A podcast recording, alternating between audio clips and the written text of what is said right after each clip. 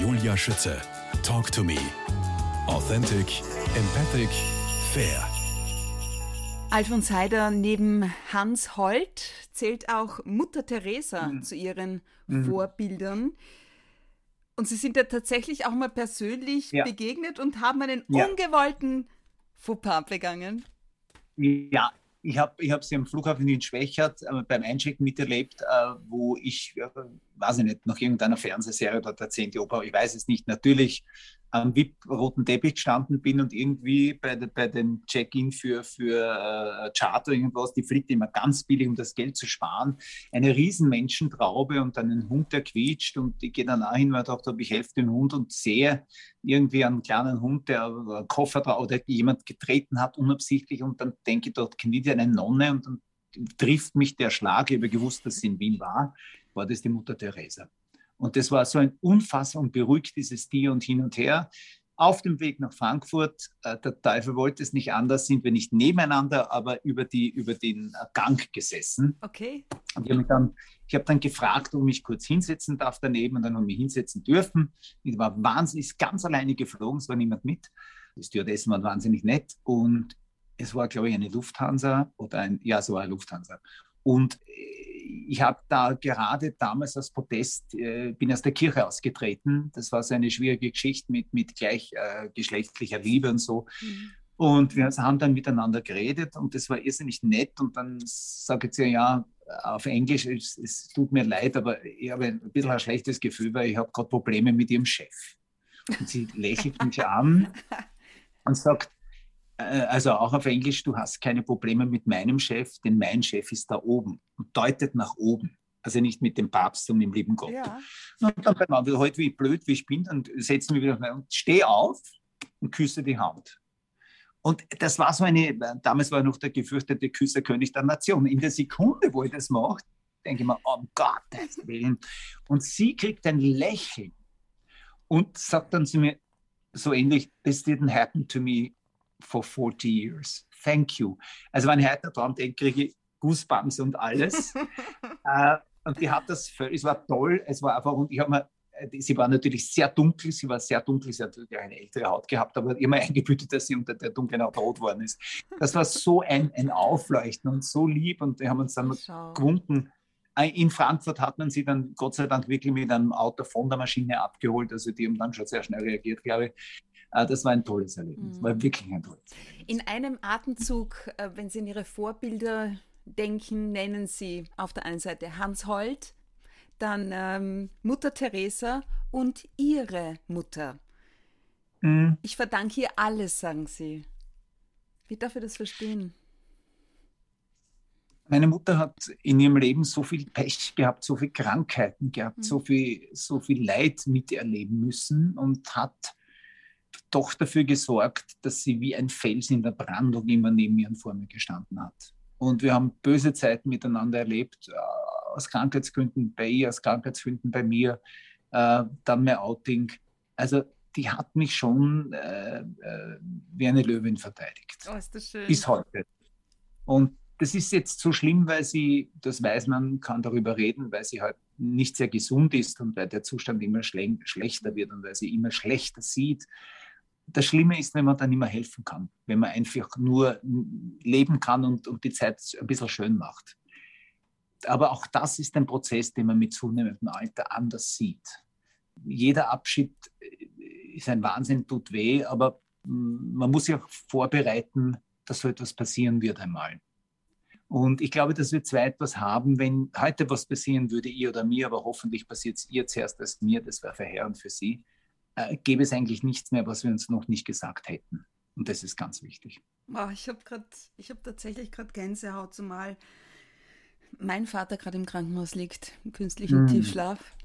Entschuldigung. Ja, nein, das, ja, aber das gehört, so wie Sie es gerade gesagt haben, Ja. das ist so eng miteinander verwoben und ich denke, wir haben auch, ich hoffe, dass ich ihm alles gesagt habe, ja, was es zu sagen Hm. gibt. Jetzt, ähm, der frühe Tod Ihres Vaters, Sie waren ja damals, damals gerade mal 17 Jahre, Sie haben es in Teil Ja. 1 unseres Interviews auch gesagt, war etwas, womit Sie sehr, sehr zu kämpfen hatten.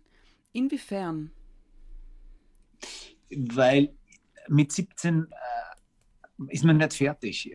Damals, das war so lange her, da war, heute ist man mit 17 so fast ein erwachsener Mensch. Nicht damals war es ein Kind, das mhm. war heute alles ganz anders.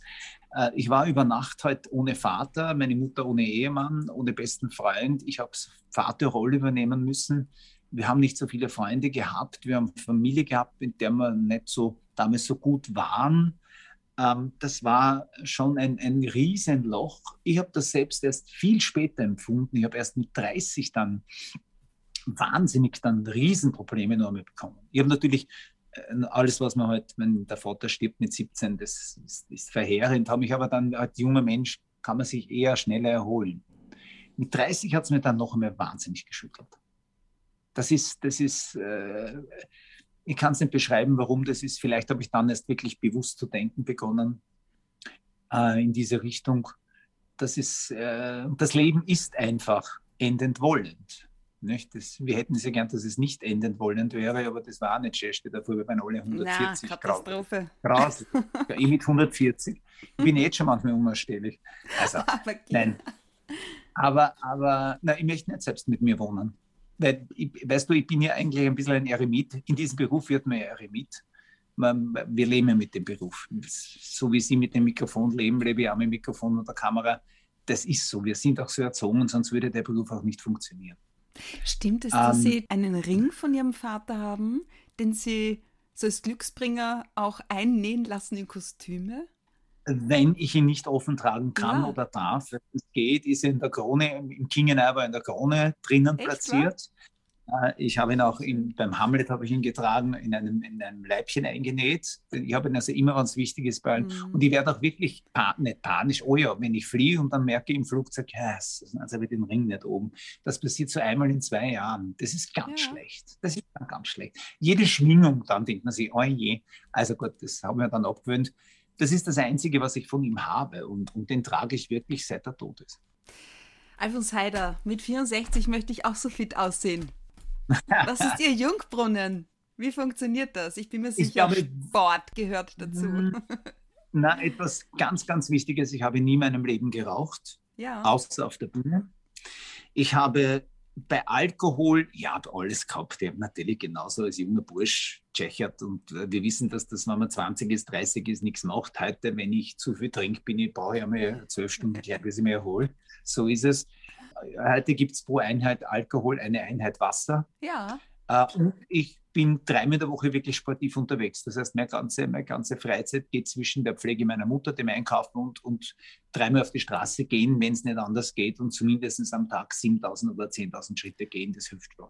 Tatsächlich, ja. Meine Großmutter, ja. die ist 90, die macht das auch jeden Tag. Ja. ja. Früh wird Sudoku gespielt und diese ganzen Geschichten. Ja. Äh, so hält sie sich auch fit. Ähm, sie gelten als großartig. Wie? Ja, ich, ich schnapse mit meiner Mutter. Wir spielen Schnapsen. Super. Kartenspiel. Obwohl sie schon, also wie gesagt, ich muss ja sehr oft sagen, was, was für eine Karte ist, aber das halt sie im Kopf. Und ja, sie ist gnadenlos. Sie ist eine, eine harte Spielerin. Ich habe gehört, sie, sie gelten als großartiger Gastgeber von legendären Abendessen. Ähm, mhm. Also so, dass mal möglich war und wieder möglich sein wird. Kochen, ja. kochen Sie selbst? Natürlich koche ich selbst, ja. Ich glaube, ich, ich habe auch die Frechheit besetzt, bei mir sind schon einige, also ein Bundeskanzler ist einmal bei mir im Gang erfroren, glaube ich. Der weil ich gesagt habe, genau, rauchen nur, vor der, rauchen nur vor der Wohnung. Das werde ich nie vergessen, wenn mich der angeschaut hat. Er hat gesagt, das ist nicht der Ernst. Sag ich, oh ja, das ist mir dabei. Also er hat es aber dann gemacht, er ist dann draußen gesessen. Das werde ich nie vergessen. Ja, und dann ist er noch ähm, beim Pyjama dazugekommen. Genau, dann ist der, der Vis-à-vis-Nachbar ein junger Sozial Student, ein, ein, ein Sozialdemokrat, der auch in der Jugendbewegung war, der ist dann irgendwie rausgekommen und dreiviertel leise, es ist so laut, kennt euch nicht schleien. Und dann erkennt er und schaut so, der Gute sagt Hallo und der junge Mann war dann ganz rot im Gesicht und der war natürlich östers nah und hat gesagt, setz dich gleich her und dann ist der gleich sitzen geblieben, dann Pyjama draußen. Ähm, ja, äh, das ist, ich fühle mich wahnsinnig wohl, wenn sich Menschen bei mir und mit mir wohlfühlen. Mhm es gibt nichts Schöneres, wenn sich Leute wohlfühlen. Und dann fühle ich mich auch noch wohler. Also das ist, wenn ich mich wohl, wenn sie die wohlfühlen, bei mir fühle ich mich auch wohl. Was haben Ihre legendären Abendessen mit Hannes Androsch zu tun? Ich bin seit, äh, äh, jetzt muss ich nachdenken, ich war 18, als ich die Familie Androsch kennengelernt habe. ähm, und bin dann quasi wie ein Familienmitglied aufgenommen worden. Ich war, ich, ich bin also quasi ein, ich bin ein, ein, ein, ich bin auch Patenonkel des jüngsten Enkels, bin quasi wie in der Familie aufgenommen worden. Mhm. Und das ist, das ist eigentlich Familie. Und, Und es gibt nichts Schöneres, mit dem Androsch äh, einen Abend zu verbringen, weil er äh, einer der intelligentesten Menschen ist, die ich kenne und einer der äh, auch Menschen, der das gerne bereit ist zu teilen. Ja, er hat ihnen und beigebracht, was Demokratie heißt.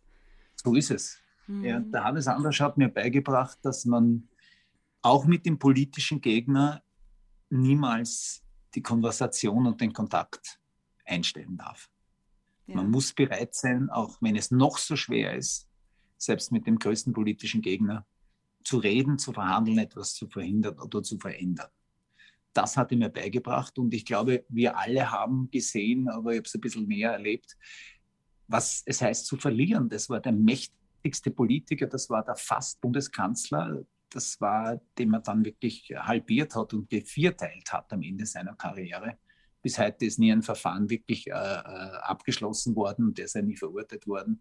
Also das war schon ein, ein das, das muss unfassbar gewesen sein. Mhm. Also so und, trotzdem ist das einer der einflussreichsten und gescheitersten Menschen geworden in diesem Land, der äh, große Firmen hat, auch riesige äh, Fabriken hat in China und Indien und was dort so toll ist. Deshalb schätze ich ihn auch so. Die, die lieben äh, diese Firmen, weil sie dort äh, wirklich Essen bekommen, Unterkunft bekommen, Schulgeld für die Kinder. Also der ist ein Ausnahmearbeitsgeber, glaube ich. Also das ist wirklich ein Mann, der, wenn man seine Bücher liest, ähm, jetzt kann ich ein Buch ganz dringend empfehlen von Hans Anders, was jetzt zu tun wäre. Das ist das ah, drittletzte ah, ja. Buch, aber das ist meiner Meinung nach das wichtigste Buch. Und wenn man das gelesen hat, ich habe es zweimal lesen müssen, ich gebe es zu, weil ich nicht so gescheit bin, aber beim zweiten Mal habe ich alles verstanden. Also wenn man das liest und gelesen hat, dann hat man, dann weiß man, dass, dass das schon stimmt, was er sagt, das ist fünf nach zwölf. Demokratie und Nächstenliebe, Alfons Heider. Liebe ist ein ewiges Geschenk. Mhm. Liebe ist ein Geschenk, das man geschenkt bekommen kann. Liebe ist ein Geschenk, das einem das Schicksal, der liebe Gott, äh, Manitou oder Buddha oder wer auch immer zuständig ist oder äh, habe jetzt Allah einem schenkt. Das ist wichtig ohne Liebe, glaube ich, kann ein Mensch nicht leben. Liebe, glaube ich, ist so, man hat Batterien im Körper, aber ich glaube, dass an den Endstücken dieser Batterien, wo das Leben ansetzt, wenn da, wenn ein Mensch äh, nicht liebt, geliebt wird oder etwas hat, das er liebt, dann ist diese, diese Energieübertragung sehr gefährdet. Das ist immer der Versuch der Erklärung, die ich habe. Ein besonders schönes, ewiges Geschenk ist für Sie wahrscheinlich die Weihnachtsgeschichte vom Karpfen in der Badewanne. ich, das, wir haben ein einziges Mal, ich weiß nicht, wie alt ich da war, aber ich, ich, war schon so alt, dass ich es mir bewusst gemerkt habe, haben wir einen Karpfen in der Badewanne schwimmen gehabt. Das habe ich toll gefunden toll. Zwei Tage ist er geschwommen, also er hat jetzt überlebt sogar die zwei Tage. Und dann irgendwie war der Minister halt fertig und da ist mein Vater ins, ins, in die Bade, ins Badezimmer gegangen, ich mich versteckt im Kabinett und dachte, na, das, was, also ich habe schon verstanden, was passiert. Und irgendwie nach einer halben Stunde höre ich meine Mutter, also Gust, jetzt mach endlich was. Und dann höre ich nur mein Vater, dann machst du selbst. Meine Mutter kommt noch zehn Minuten und sagt, ich kann nicht, ich kann nicht. Dann haben wir wirklich gehabt, mein Nessel mit einer Knackwurst einer Oberrodan und sind das den nächsten Tag, weiß ich noch ganz genau, ganz kompliziert zum Wienerwaldstausee gefahren und haben den Karpfen dort eingeschmissen und ich sage Ihnen, nach einer Sekunde hat sich der Umdraht am Bauch und war tot. Das nein, war nein, so ist die ja. Geschichte ausgegangen. Oh ja, mein Gott. Wir haben ihn lebend hingebracht. Oh mein Gott. Nicht, war das Wasser hin? Ich habe keine Ahnung. Ich weiß es nicht, was das war. Und er war in einem riesen Plastikbeitel, der hat gelebt, der hat noch diesen, und dann haben wir ihn hineingegeben und gewartet. Und dann haben wir geschaut, er wird doch auftauchen und als Kind denken sie jetzt wieder zuzwinkern, was hat er gemacht? Er hat sich sofort am Rücken gelegt, aus war's.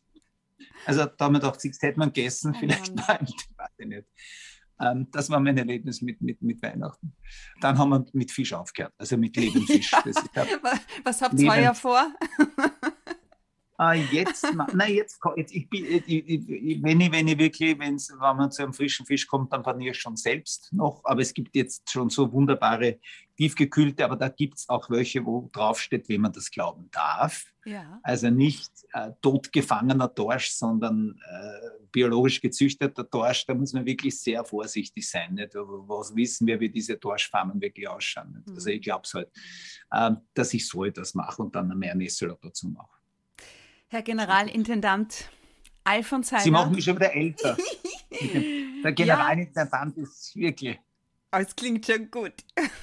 Nein, ich, äh, wenn, ich mir, wenn ich das jetzt hier sage, werde ich das mein Leben lang nicht losbekommen. Ich kenne ein kleines Mädchen im Nachbarhaus, das ist glaube ich sieben oder acht. Und die sagt immer, ah, grüß Gott, Herr Alfons, grüß Gott, Herr Alfons. Und jetzt hat er mir gesagt, guten Tag, Herr Haider. Und, was ist passiert? Und ich denke, ich denk, dann sage ich, was ist denn los? Sagst meine Mama hat mir gesagt, Sie sind jetzt so, haben so einen großen, tollen Beruf und ich darf jetzt nicht mehr Alfons sagen, weil Sie sind jetzt die Generaltante vom Burgenland. ist das schön? Die Generaltante. Ich habe ein Glück, dass das meine Neffen nicht gehört haben, weil sonst war ich die Generaltante bis an mein Lebensende. Ja, wer Aber weiß. Generaltante, Generaltante ist schon herrlich. Was? Generaltante. Ich habe dann so lachen müssen. Da, oh. Und das zeigt einem, wie wichtig das eigentlich ist, nämlich gar nicht. Ne? Ich bin künstlerischer Leiter in Wirklichkeit, ja. Aber Generalintendant ist ja auch nur ein juridischer Begriff, dass das eben, der, das zeigt, dass man mehrere Theater führt. Das ist der einzige Grund. Ja.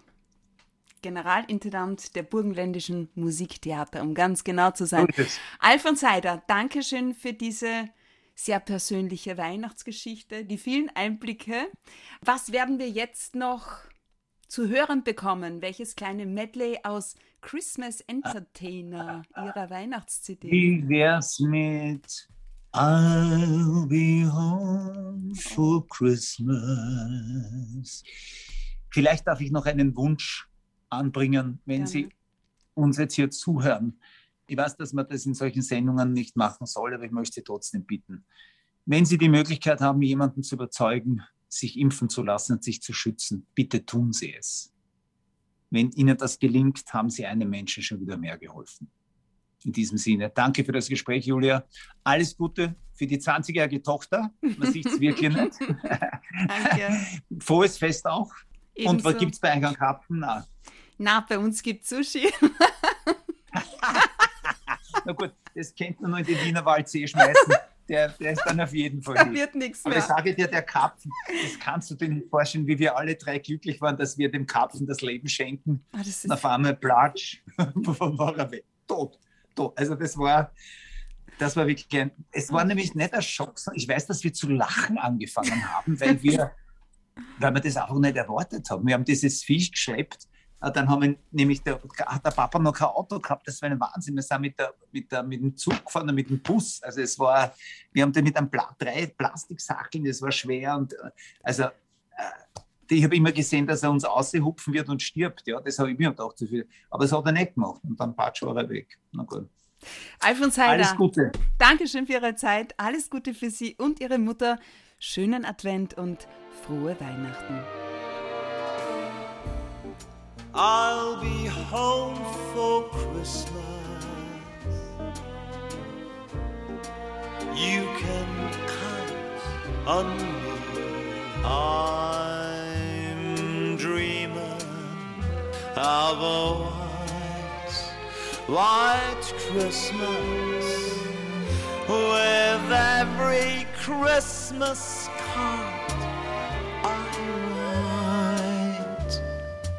sing a merry little Christmas. Make the Yuletide gay.